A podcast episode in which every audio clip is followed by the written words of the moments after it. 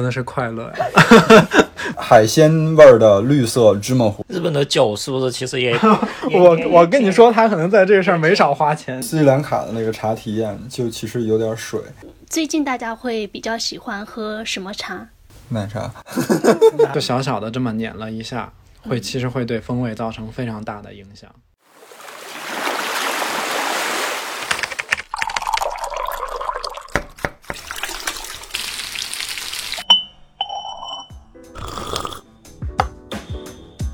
我们需要工作，需要闲暇，需要一些想象力及理想主义。我们想要真正的潜入生活，听听城市的风味。欢迎大家来到金鱼赫兹，欢迎收听金鱼赫兹。今天是我们的第二期节目，我是主播秋鹏，我是 House，我是怪美。Hello，大家好，我是主理人乐克。今天是一个比较轻松的分享，其实也没有太多的那种专业背景。嗯，我是一个北京人，目前生活在成都。然后大学呢学的是数学系，但是毕业之后没有做任何跟专业相关的工作。然后现在我是这个 UMT 优美茶品牌的主理人，主要是负责一个产品的方向。产品研发的方向，因为我们主理人他比较喜欢酒，然后在咖啡跟茶方面的话接触也很多，包括也在做茶的这个品牌，所以我们今天的话题就是想要跟大家一起分享一下，当我们在喝，不管是喝酒啊、喝咖啡、喝茶的话，我们怎么喝，或者是我们到底在喝的是什么东西？喝的是快乐呀！开玩笑，开玩笑。快乐会战士。对。因为之前的话，我们有有过好几次的那个，不管是国主主要是国外吧，主要是去国外比较多的那个世界巡查之旅嘛。然后我们对我们对这一块路上的一些见闻，包括他的一个人。风土人情啊，其实都蛮感兴趣的。虽然之前也看过一些公众号，但公众号看完之后的话，我觉得可能通过表述的那种画面感，包括一些情感带入的话，会让人更容易有感触一些。所以这一期的话，借着咖啡、茶跟酒，想要跟大家一起分享关于在巡茶的路上旅行上旅行中的一些体验。就说到这个这个巡查之旅吧，反正我印象最深刻的应该是三个地方，一个是新西兰，一个是日本，一个是斯里兰卡。新西兰？那你打算先说哪个呢？就是新西兰，大家可能比较奇怪哈，因为新西兰感觉在我们印象中，对它不是一个产茶的那个产地。对。啊，因为那就先说新西兰吧，因为比较简单。因为我去新西兰主要是喝酒的，没有，就是我们那个去新西兰，其实是因为，嗯，在新西兰是有一家茶园的，有一家商业茶园，嗯嗯，就是说这种有有一定规模的种植的商业茶园，我们这么去界定它吧。因为你如果说种茶这个事儿，你自己在家种一棵那也算，对吧？这家茶园它其实是一个台湾人，他的九九大概是九六年应该是才过去。嗯，做的，因为是九六年生的。没有没有，他就是说，在这个这个之前，其实新西兰是没有茶这个植物的。嗯嗯嗯，当时反正就是听他们有讲到说他们那个创始的这个故事，就还挺波折的。因为新西兰它是一个岛国嘛，它的生态是相对比较封锁的这么一个一个环境，就它跟大陆性国家不一样。那跟我们台湾的那个，对它跟动它的那个动植物就是跟大陆国家。就是属于一个比较隔绝的状态，所以那一开始新西兰的那个他们会对说这种新物种的引进会持一个非常严谨、非常谨慎的这么一个态度。嗯，然后也是一开始他们先要带很多很多的这种茶苗去在当地的相关的部门的监督下去做这个实验跟培育，啊，了解到这个这个东西评估之后，它是对生态平衡不会造成这种。呃，伤害性的才会说允许这个东西种植在新西兰。这个我们之前没有，就没有想到过。对，所以这个这个就是可能大家会很少去关注的一个点，因为我们是生活在这种我们国家的疆土很大嘛，植物的这个多样性也特别的特别丰富，所以可能大家不会有这个概念。啊。然后我们去的那个茶园，它其实最主要的代表性的是乌龙茶，因为台湾本来就是以乌龙茶为代表的。这里边其实有有一个冷知识，我不知道你们知道不知道，嗯，就是你们知道，呃，这一棵树其实我是可以做出红茶、绿茶、乌龙茶、黑茶，就是这一棵树就可以都做了的。为什么？我知道，因为之前是有很多人问过我这个问题，就是说它是不是不同的树出不同的茶？我觉得这么说是不严谨的啊，因为就是你真的你给我一棵树，嗯我可以把所有茶都做出来。那像比如说那个碧螺春，它是绿茶跟红茶，就是它是同一批，相当于同一批原料一样的吗？它就是比如说我们这个茶树，它会有一个更细分的品种，嗯就是我们可能通过杂交技术或者怎么样去培育的这个这个品种。嗯，呃，只是说有一些品种它的那个特性是比较适合制作绿茶，茶？有一些很适合做红茶。嗯然后像呃云南那边的中大叶种的话，是比较适合做普洱茶呀，然后嗯做白茶等等这些。是不是简单的说，啊、一棵茶树生长出来的叶子，它就是绿茶。嗯然后慢慢的经过复杂的加工，各种各样的加工方法，变成了我们所说的乌龙茶、红茶、普洱茶等等这些。白茶、黄茶现，在这个六大类这个分类基本上是按照它的制作工艺去分的，就是红、绿、黄、白、黑，然后乌龙。其实要解释大家都知道，但是不会意识到这个问题。对，因为绿茶是相对于最久远、工艺相对于最简单的一个茶种，所以就绿茶也是我们消费最多的一个品种。你接然后你接着讲，嗯，那个新西兰那个哦对，就 走远了 啊。然后就是其实他那个茶园，他种的树是可以做红茶，可以做绿茶的。但是我我去完之后，我觉得还是他的那个乌龙茶是最有代表性的。那那个茶园也挺有名哎，那我插一下，他是目前只做乌龙茶，还是说其他的茶也会做？他会做红茶和绿茶，还有乌龙茶，嗯，然后呃，他那个茶园，因为它它毕竟是新西兰唯一一个可以产茶的这么一个茶园嘛，嗯所以它就是还之前有被当做新西兰的国礼去赠送给一些就在一些比较重要的场合去出现。然后主要是去那个茶园去参观了一下，体验了一下。是体验他怎么做茶的，是吗？还是我其实怎么呃怎么做茶这个东西，嗯嗯，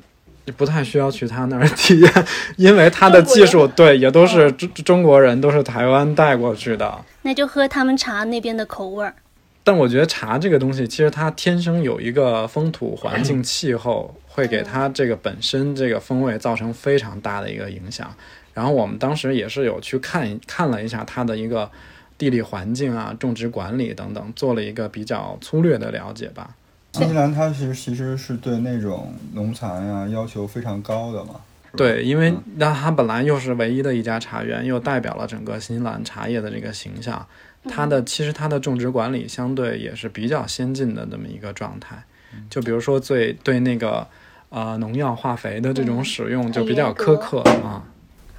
他们不是说那个嘛，就是因为那个茶树会长虫嘛，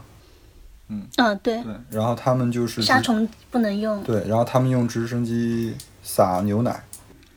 对，然后他是在那个就是他是会，比如说在这个茶树种植之间的那个土地上会放一些奶粉这种东西，嗯，然后就是吸引那个虫子来吃这个奶粉。然后就不去吃叶子了，是吗？就是你有更好吃的，你可能就选择吃，就选择吃肉了。它其实是用的那那种生物循环动力法，大概是这样的一个逻辑。今天今天 House 还说到那个生物动力法动，力法，哦，是吗？就好像很多国外的葡萄园，对。就好像比较流行这种生物动力法。我们去新西兰，其实另外一大目的是因为它那个那边的酒庄，就是它的葡萄酒是非常有名的，然后其中也有一家就是，呃，它可能主主要的核心卖点就是这个生物动力法，它是它是用这这种东西来来去管理这个葡萄园的。克劳迪贝，不是，是那个叫伊伊兰，就是在一个海边，在一个悬崖上的葡萄园，特别漂亮。他们是特别注重那种天然跟那个生态平衡的。对对对对对对，嗯这也是整个其实就新西兰它营销出来的一个比较有代表性的标签吧。对不是说号称就是你过新西兰海关的时候，你脚底都不能有沙子嘛？嗯就是不要你不能把其他的土带到他们的国内去，然后他怕那里边藏了，嗯，就是你从别的国家带来的种子之类的东西。对，种子、虫卵等等这些。因为你知道新西兰的好多动物是没有天没有天敌的，根本就嗯嗯。然后那个新我特别喜欢新西兰一个动物是那个 kiwi，，kiwi 嘛，是吧他们那果鸟，嗯嗯，然后 kiwi 就是因为它没有天敌，嗯所以它长时间的就是它它的翅膀都已经退化掉了。它会飞吗？它没有翅膀，就是它不会飞，它就是长得长得像大老鼠的鸟，然后拖着长尾巴吗？它的羽毛就？就它没有，就它其实本身这个本对。Kiwi 本人长得其实并不是多么好看，它就是然后然后它的它的它整个人长得就和奇异果差不多，但是它是鸟的形状，有一个长长的嘴，嗯。嗯，但确实挺怕人的，就很难拍到它。有专门那种你可以去看 Kiwi 的动物园。动物园儿，因为那个 kiwi 它是那个夜间活动的动物，所以其实你去那个那它白天在干什么？你去到那个动物园里边，嗯进了那个它的那个房间，整个都是黑的，就基本上是黑的，因为它是比较习惯这种夜间活动的。嗯那参观的话，只能看它们睡觉吗？嗯，就是要努力的去找它，你能看到它，其实都已经不容易了。它胆儿非常它小他整个那房间是那种的，就跟那个就是跟洗照片的那种暗房似的，那种红色的那个灯。然后它我怎么想到去看熊猫呢？新西兰还有其他的没有没了是吧？酒酒的话，对，对啊如果大家去，到那个对，就是如果大家有有机会去新西兰旅游吧，因为也不知道哪年能去，反正就是如果大家有机会的话，我是非常建议大家可以走一下新西兰那个酒庄这条路线。它酒庄大概分两个产区嘛，北岛一个霍克霍克斯湾，然后南岛有一个马尔堡地区。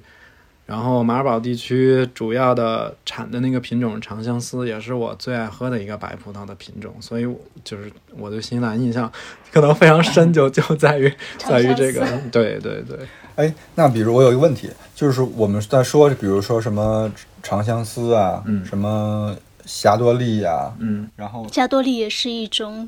然后我们在说的是啥？是葡萄的品种葡萄的品种，对是吧？然后这些这些葡萄的品种，因为它的品种不一样，所以它会有不同的风味，是吗？其实这个事儿你你完全可以理解成为就是说我们跟茶树的品种是一样的，嗯，它就是同同样的一个东西，只是它因为它的基因不同，它有不同的这种结出来的果实可能长得不太一样，但它都是葡萄，然后它的风味也会不一样。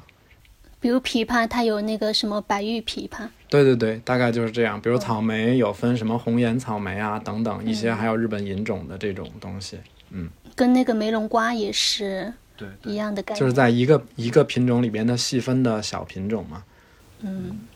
我还要问一个特别弱的问题，就是就是白葡萄酒和红葡萄酒嗯，是白葡萄就是白葡萄酿造的，是不是？皮跟皮有关系，好像呃，这对，其实那个就 House 说的这个，因为这个问题想讲清楚也也不是那么的容易。就是你给我一一一堆红葡萄，我也可以酿白葡萄酒，呃，不是因为它葡萄本身的颜色，为是跟茶一样吗？那种工艺不一样。对工艺的问题，因为普遍的那个白白葡萄酒都是去皮酿造的。就是红葡萄酒在酿造过程中，因为你你有一个大家有一个常识哈，你在吃红色的葡萄的时候，你剥开那个皮，其实它里面的肉是白色的，就基本是透明的，对吧？发绿，它不是肉是红色的，所以那个红葡萄酒里面的那个红色，嗯，那个色是皮的颜是皮色的。颜色。嗯，所以红葡萄酒是带皮酿造的，然后大多数的白葡萄酒是不带皮，是去皮的。就还有一种，还有一种叫陈酒。哦，陈酒就是，比如说它皮，它皮跟葡萄果肉一起发酵的时候，发酵到一半，它把皮取出来，就会有颜色是跟红酒跟白葡萄酒之间的颜色它。是那种金黄色的发它而且它这个它是可以在不同的阶段、不同的时间点去把这个皮弄掉，它的效果又不一样。我觉得你可能在这个上面也没少花钱，这么听下来。之前因为之前其实有一个想法，就觉得就现在不是说葡萄酒又分为旧世界跟新世界嘛，嗯，就旧世界可能就主要是法国、德国还有意大利那些欧洲的一些老牌的国家，然后新世界可能就主要是新西兰、美国这些国家为主，但就会就觉得像传统茶就会感觉有点像旧世界，就现在流行的一些拼配茶就反而更像新世界的一些红酒这种。就以前传统茶可能就会更加强调这款茶的产地，就像法国那种就波尔多啊、勃艮第啊这些，然后传统茶可能就武夷岩茶、西湖龙井，然后四川这边竹叶青，但新世界它可能就会更加注重酿造的技术，给它增加一些其他的风味进去。对对，这个理解还挺，我觉得还挺挺精准的，而且我觉得挺形象的。就其实包括我们在做的一些。比较新派的这种拼配茶也好啊，还是说这个可能有的就是传统的红茶绿茶，但是我们也是会嗯融入一些比较创新的，或者说跟传统不那么完全循规蹈矩的那些制作工艺，然后会会其实这个事儿主要是在服务于最终这个产品它产生了一个什么样的风味。我记得之前郭老师有说过，我们那个。就不同朝代它的那个茶的变化，我觉得也是在不断的寻求一种创新，或者说就是一些变化有趣的那种变化的感觉。嗯，对它这个东西，你是可以从时间轴上面去感受，说茶这个东西它存在了可能上千年，它的一个更新迭代，它的变化是什么样的一个路径。然后这个事儿，我觉得其实可以，那就可以把日本讲到日本，我刚刚也在想。对，因为 因为刚刚提到那个日本，因为日本其实日本茶文化是从一衣带水的我们中国传过去的嘛，然后一直也是，嗯，传过去之后呢，它也有自己的这种东西，就是在夹带在里头，然后并且有有有一些是发扬光大了的东西，然后就造成其实今天日本茶跟中国茶的文化，它的区别度还是蛮明显的了。对，日本其实产量最大的这种商业化生产最大的地方是在静冈。嗯，静冈县对，静冈县是一个产茶的一个大产区，然后它的输出量也比较高，就产量比较高。嗯，但是真正日本茶文化的中心是在京都，对，因为京都是古都嘛，文化中心肯定是主要管文化这一趴儿。然后那这个地方就牵扯到了，在京都旁边有一个非常小的城市，叫做宇治。宇治，宇治抹茶。对，它是我应该是在文章里看到的。它是离京都最近的一个产区。这个产区宇治的产区，就是说它的特点是它的产量没有那么高，但它产精品上乘的这种日本茶。嗯，你经常可以看到，就是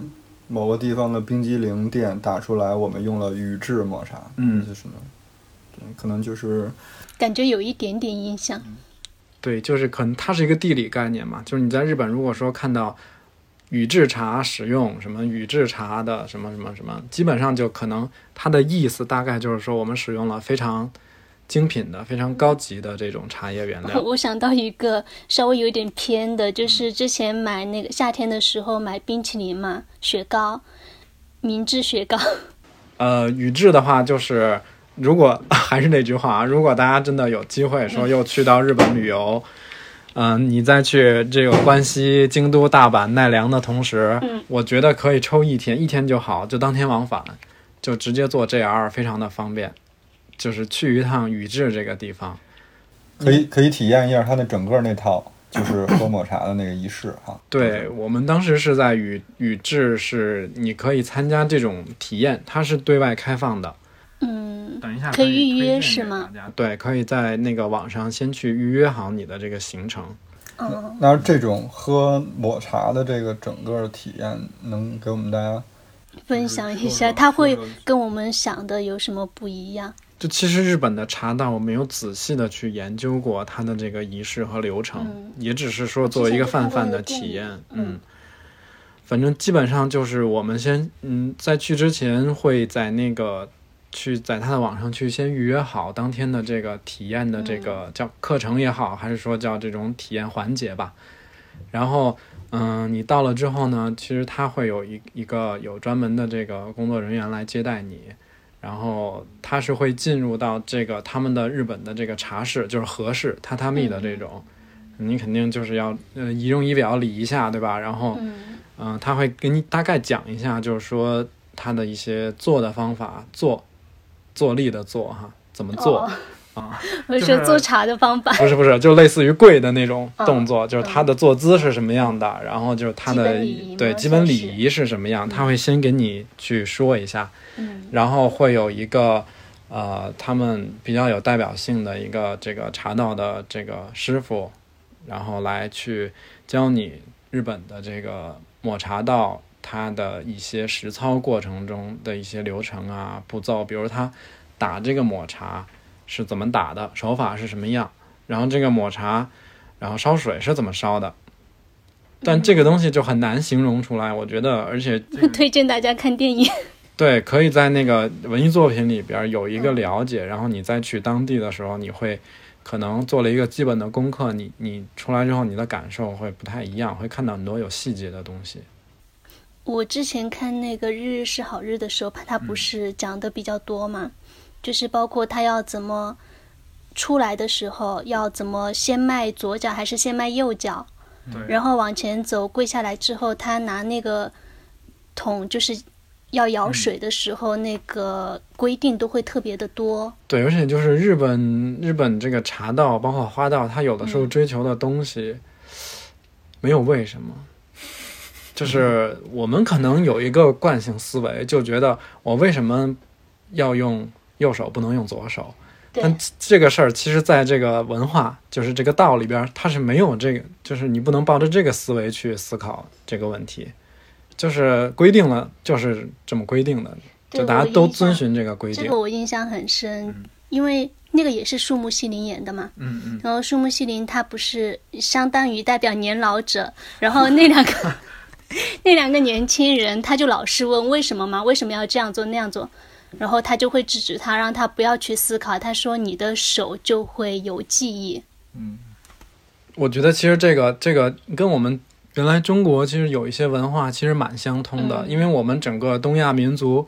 其实是有一种禅意，有一种你也不能叫玄学，就是大家是有一种这种只能意会不能言传的感觉在在我们的精神内核里，要自己去悟。对，有很多东西可能真的是你要去理解它，而不是去追问它。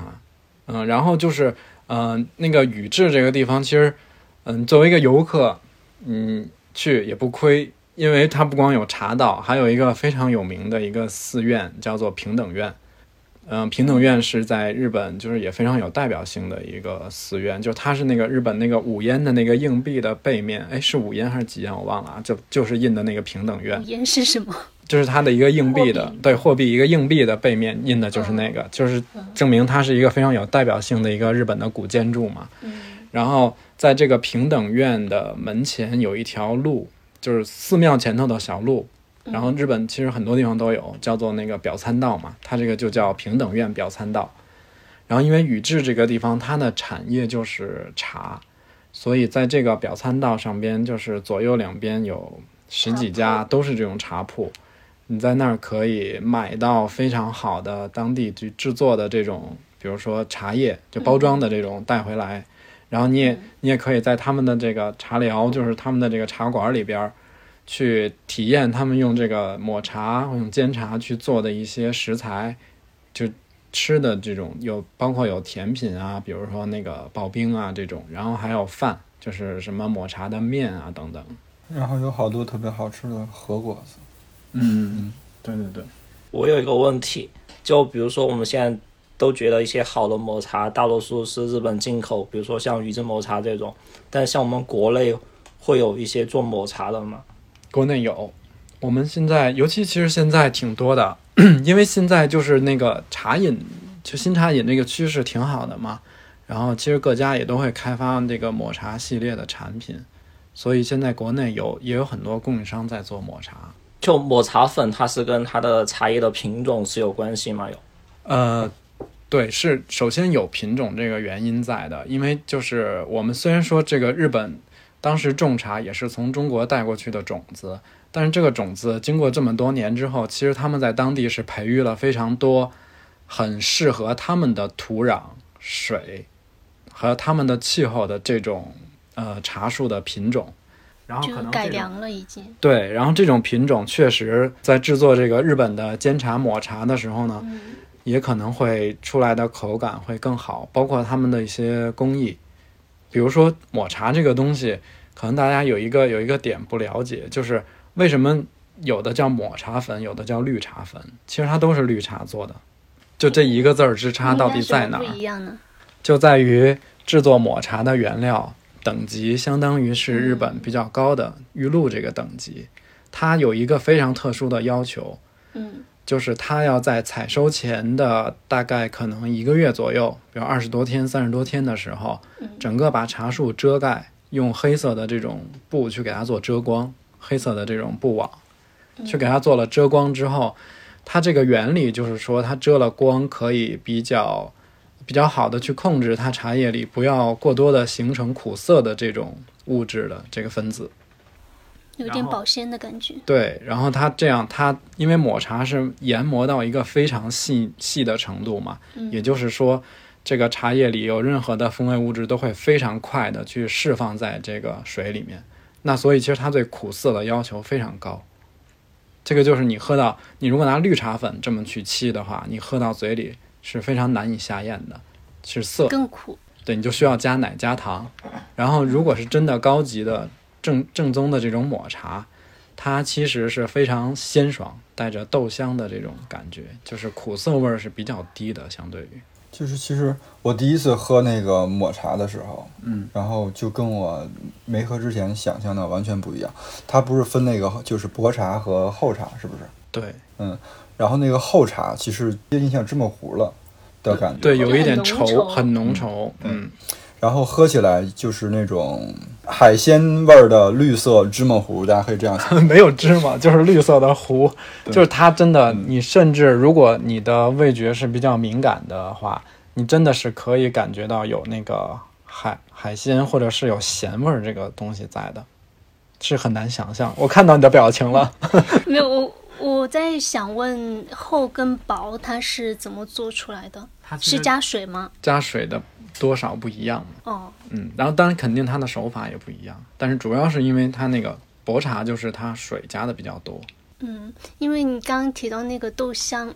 豆香跟海藻的味道，我就想起。我夹带一点私货，就是我们产品里面的话，不是有三款煎茶嘛？然后说那个煎茶的风味儿，就在考虑说用煎茶做拼配茶的时候，跟什么，比如说白桃煎茶，它跟白桃的这种味道去拼配，或者说跟葡萄的味道去拼配，是怎么想的？在产品研发上面？嗯，我我其实。在这个产品研发上面，我有一个习惯性的这个动作，嗯嗯，我觉得也是非常必要的。就是我首先要非常了解这款茶底它本身的风味跟性格，因为我觉得不是说你想给它赋予什么个性，它就同意的，就你要尊重它。像煎茶这种东西，它就是以鲜爽、以这种豆香、海藻香、以这种青草质感、有一点草本质感这种为它的代表性的。所以我在做拼配的时候，就是你要去，你要去跟它和谐，你要去帮它发挥它这个风味，而不是说我要把你这个风味盖掉、抢掉，或者让你们两个打起来。这个是我就首先这是一个底层逻辑。嗯。所以其实煎茶就是我们有三款嘛，一个白桃煎茶，一个葡萄煎茶，一个柚子煎茶。就你会发现我用的都是。偏清香水灵系的这种水果，而不是甜香腻香的这种水果。这里面就是可能大概是有一个这么一个考虑，就是我我是觉得要尊重这个茶底它本身的味道。因为我就比较喜欢那个葡萄煎茶跟白桃煎茶。其实其实我我能我能理解这个，因为在反正在喝那个就是葡萄煎茶和那个蜜桃煎茶的时候，就是你会发现那个葡萄的味道也很重。葡萄的味道，它和那个茶的味道，它是互相交替的。对对对，它在嘴里，对，一会儿出现那个，我我刚也想说这种感觉。对它其实它能喝到，其实非常明显的一个层次的变变化，而且是反复不断变化的。嗯嗯，就而且其实比较难的一点就在于你不能让他们两个打起来。就是我们在做这种风味的这种拼配的时候，大概就是有两个方向是可以参考的，一个是叠加。就比如说你这个茶就甜，我再用一个甜的水果，就大家一起甜，然后我们达到一个极致的这种甜蜜的感觉，这个是叠加。嗯还有一种是平衡，平衡不是说我要去去打你，或者说去跟你抢，而是说咱们两个和谐共处。比如说你有一点酸，我有一点甜，这样其实酸甜平衡起来就会非常的好喝。嗯，日本的酒是不是其实也 也我我跟你说，他可能在这个事儿没少花钱，也挺有出名的？就比如说三得利就出了一些威士忌之类的嘛，日威，日威这几年就是非常的就感觉在在很多威士忌品牌里，就可能会跟英格兰、苏格兰或者说美国一些烈酒品牌都已经有一点国际影响力了就。嗯，日威其实这几年确实它的那个，因为它获奖拿奖非常多嘛，然后所以它地位也越来越高，名气也越来越大。而且我觉得有一个非常重要的一点啊，就是因为我们中国，我们中国人跟日本人一衣带水嘛，我们其实很多文化是有传承，有有非常多的共同点的，所以我是可以理解中国人为什么这么喜欢日威这件事儿，因为我我自己觉得可能欧美人不一定像我们一样对日威有一个共同的这么一个认同，他们可能会觉得苏格兰那边的那种，就是那种风味可能比较传统，是比较他们在他们的审美这个领域里边的。但我觉得，就比如你提到的日本酒，嗯、威士忌啊，包括那个 三得利的那个日本的那个金酒，我自己也特别喜欢，叫六楼窟。然后我也是觉得，其实我个人觉得日那个日本就是那个日威，然后日本金酒是比很多欧美的厂商的那个风味更适合中国人的口感，因为它真的就是喝起来是那种比较清新愉悦的一种状态。哎，它像这种像这种威士忌，它里边能喝到的，比如说它的那个花花香，嗯，或者说那种黄瓜的香气，你它那是金酒，就是那个镂空的嘛，它有柚子，有煎茶。它这是它这种酒是酿造时候就酿造出来的，还是它跟那个精酿似的，它做了增味？它应该还是就是是在杜松子这个原料上边，是在这个基础之上，通过它酿造工艺去做的。但是我、我是觉得是这样，就是它呃可能会有增味这个环节，因为这个金酒的酿造，我还真的不是特别的知道他们这个是怎么玩的。就好像说这两年就三七白酒价格就比前两年就翻了几倍这种，就比如说国内一些酒商，他们之前做日本威士忌生意的，就可能就囤了一些像三得利的三七啊、白族啊这些，然后就这两年就价格就涨得特别多。就因为物以稀为贵嘛，因为它它其实日本威士忌起步相对就比较晚，那它在拿了奖之后，因为威士忌这个东西是需要可能需要几十年的这个陈的，所以你你要有非常大的储备的量，才能在几十年之后进入市场进行销售。那你拿了奖，但它前期可能名气没那么大的时候，它并没有这么多库存，所以就会造成一个非常极端的情况，就名气特别大，但是库存非常低。嗯，所以它它就是它是生产周期比较长。对对。然后日本其实我觉得威士忌跟跟那个金酒都是一个非常小众的东西了，因为它最有名的其实还是清酒，塔吉，国民嗯。塔吉是不是在国内其实挺有名，在日本它并不算一个清酒比较好的一种品牌。就是因为我也不是日本人，我也不知道日本人的心里怎么排名的啊。但我据我那个了解，通过一些朋友来来来反馈这个事儿，就是他可能可以排到前三是没什么太大问题，就还是前面的，只是说最好这件事儿，我觉得其实挺难评的。但它确实在日本不是最大的酒厂，我觉得好多东西你还是还是得，因为我们现在都是游客向的对。感受，可能还是真是得在那儿生活一段时间，嗯你才能了解这些东西的，它更跟这个城市密切相关的一些。刚说的那个小众的那个 whisky，其实我还挺惊讶的，为什么？因为我觉得跟他们日本人的性格不太，就是感觉契合不起来。但是又一想的话，其实日本人是很极端的，所以其实我觉得这个都不光是日本人，就是我在做这个拼配茶的这几年，嗯。我我自己是有一个感受的，就是我们中日韩这种东亚民族啊，就嗯。东方人，嗯。他的味觉是相对而言更偏向于标签化，就是说比较纯。假设说我要一个蜜桃味儿的茶，嗯。我可能就想要蜜桃味儿，而跟我们合作的一些欧美的厂家，他会觉得这个事情太单调了，没有意思，他一定会调出一个复合味儿的东西，就是很讲平衡层次，就是好比是那种像那个意大利、法国的这些调调香水的这些调香师，他们就会觉得这个香水，如果你真的只有这么一两三种味道，他们觉得太无聊了，就它一定是一个非常复杂的东西呈现出来。但现在我觉得大家还挺愿意接受的，包括不同味道的香水，然后包括拼配茶这样的。像之前喝的那种原味茶，都是一种味道，然后大家也就那样喝了。但是喝的人其实，在圈子或者说年龄层上面的话，分化蛮大的。但其实。嗯，再举个例子，比如说我们这个要做一个葡萄煎茶，假设我我们是按照说东方人的喜好是要去着重强调葡萄这个元素的存在感，对吧？这样是大家比较认可的这么一种味型。但其实我们在调香的时候是绝对不会只使用葡萄这个单一的这个香料的，因为。自然界非常的复杂，大自然特别的神奇，就可能这你这一颗葡萄里面提供芳香物质的分子就有上百种，那你怎么可能用一种香料就去模拟到这种非常还原到这种真实的葡萄？嗯，而且你吃葡萄时候，就是它不同的品种它是有风味特征的，嗯，比如说我们这一款是按照参考秦王的这个青提的这个这个香型，它其实除了葡萄这种。呃，品种的香味之外，它里面会有非常明显的花香、麝香、甜香的这种感觉。它会有一个玫瑰味儿，对，是吧？你会可以可以吃到一点玫瑰，甚至是荔枝的这种感觉。嗯，我们那个里面是有茉莉花的味道，对不对？对，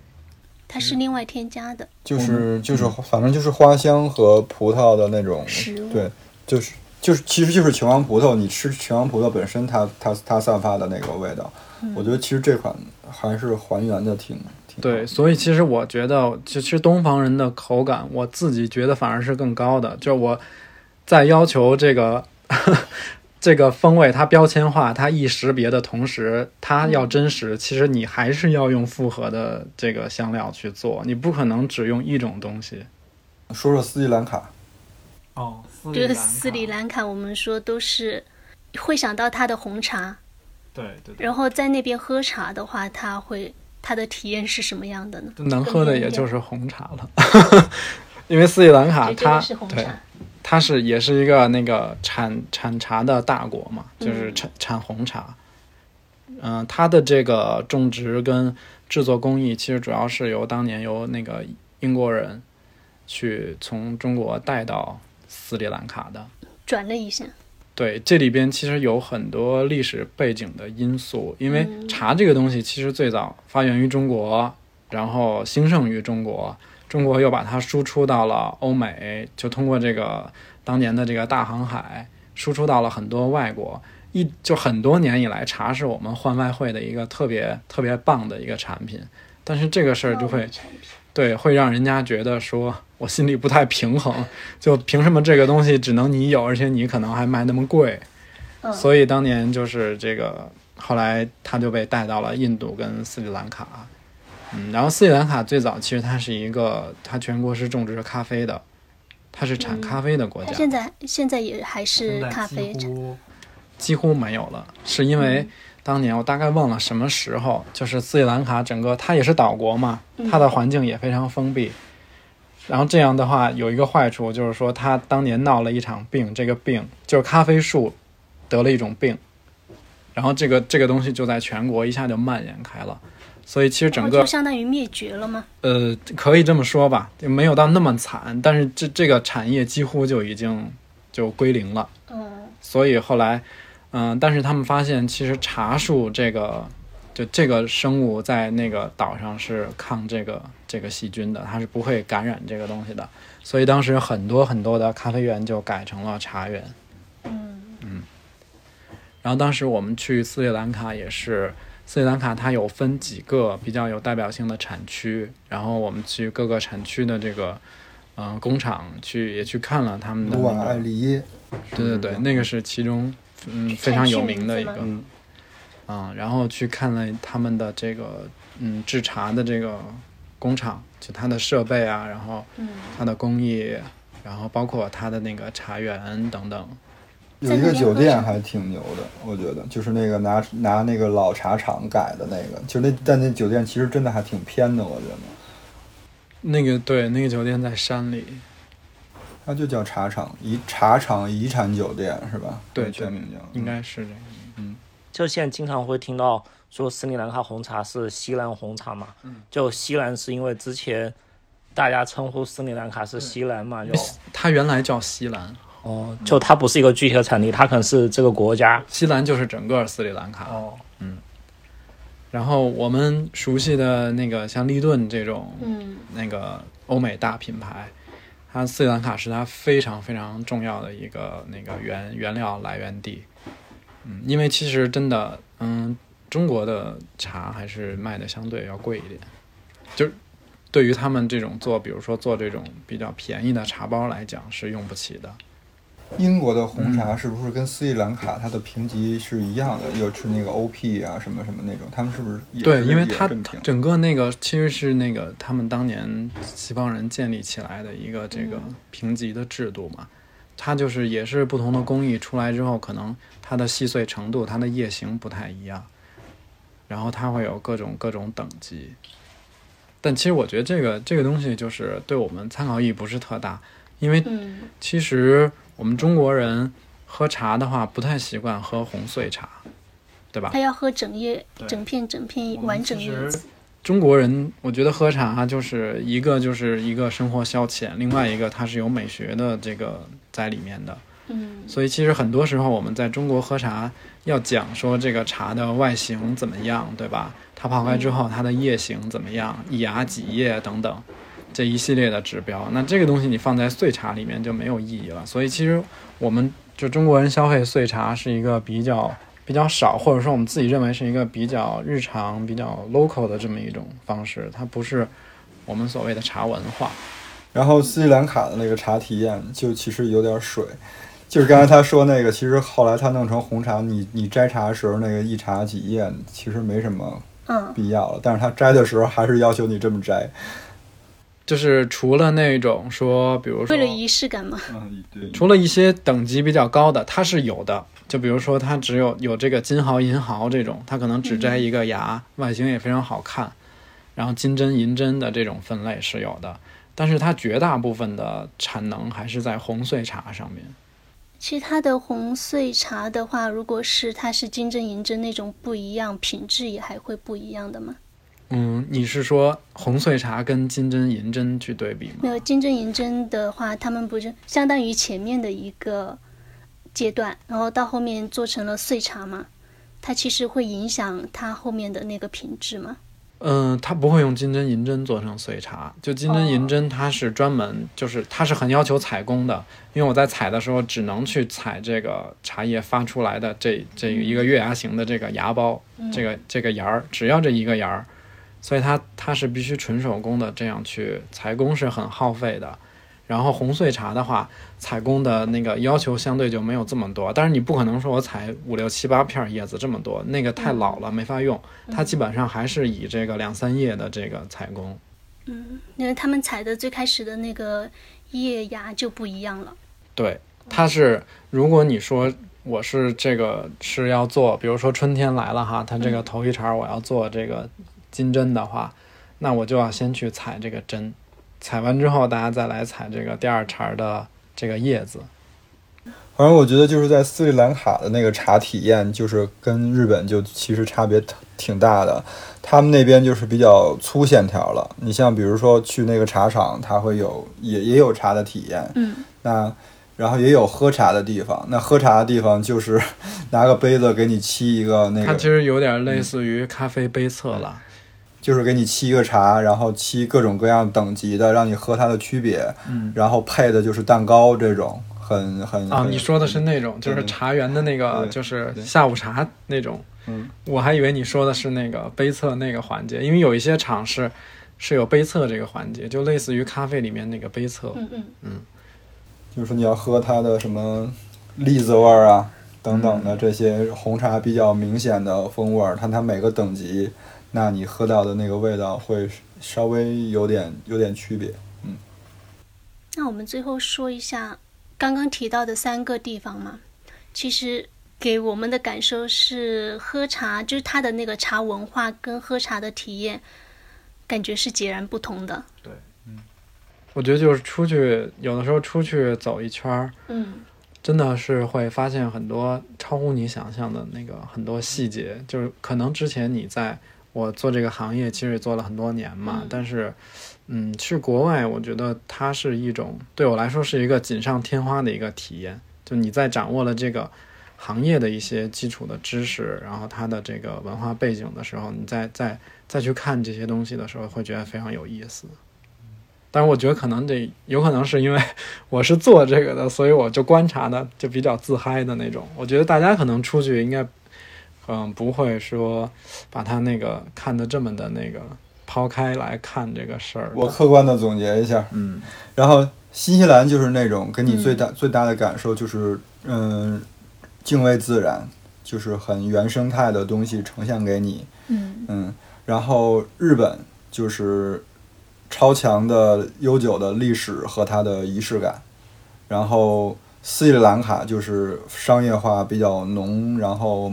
贸易感。买了就走的那个感觉。对，但你是可以了了解到它整个那个就是那个工业化的那个过程，嗯但它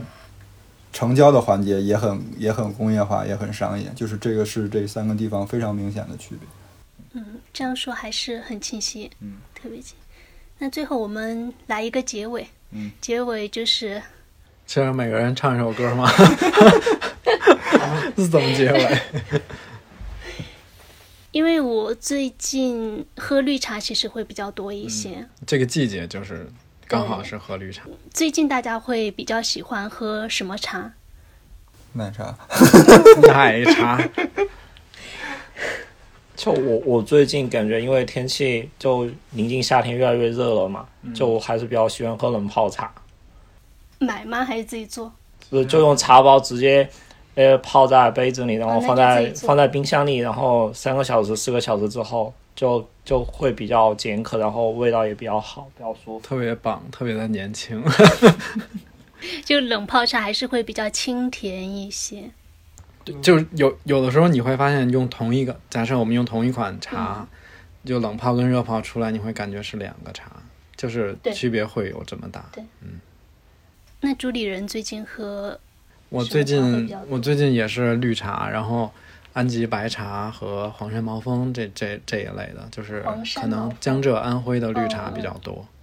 你觉你之前喝也喝碧螺春吗？嗯，喝呀，就是一个是制作工艺嘛。碧螺春最，比如说碧螺春跟黄山毛峰跟安吉白茶来对比的话，它最最显著的区别就是它是要碾揉成这个螺螺的形状，就是它是弯曲的、卷曲的这个条形嘛。然后，呃，像安吉白茶、黄山毛峰，它是烘青的，所以就是它的叶子没有碾，是吧？嗯就它，你看这个茶叶，它干的的时候还是这个状态，我们叫做兰花形、朵形。嗯嗯，然后这个就从形状来说就，小小的这么碾了一下，会嗯其实会对风味造成非常大的影响。在碾的这个过程中，其实植物的植物细胞壁是会被破坏掉的。那也就是说，碧螺春你泡在水里，理论上它是会吸出更多的、更快的吸出更多的这种风味物质，所以它这种碾过的卷曲型的茶，一般茶汤会比较浓。然后而且它不能喝多少泡，可能两两泡就后面没什么风味了。对，因为它释放的比较快，嗯嗯，然后像朵型的这种，它喝起来会非常的清淡清爽。最后的话就是，如果大家有喝到什么特别喜欢的茶叶，非常欢迎在评论区给我们分享一下。对，酒也可以。咖啡也可以，啊，对。哦，我们今天都没有聊咖啡，我们真的应该到时候开一期专门去聊一下这个话题。。包括我们其实，在成都有去过很多同样的咖啡店，只是在不同的时期。是因为，而且我就做这个事儿之后，其实我发现这几年，我发现就是茶、咖啡、酒最后都是通的，我们所有的这些行业都是在追求风味这件事。那天我想到一个概念叫 WCT，就 One Coffee and Tea。哦，就之前不是会经常说 CTI 吗？就现在就是要那个自立团队，然后去给我做这个东西，是吗？感觉要做一个饮品体系。对，而且真的是通的，而且你会发现，其实喜欢这些的人，往往也是比较同频的一群人。对，嗯，好，我们我们就不能再那个，不能再再延伸了，下一下一期再多分享一点。好，好的，那今天到这结束，谢谢大家，拜拜。拜拜。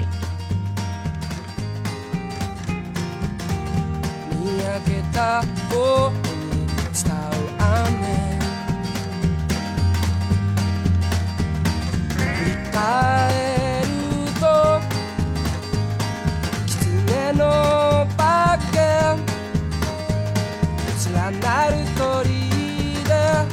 かく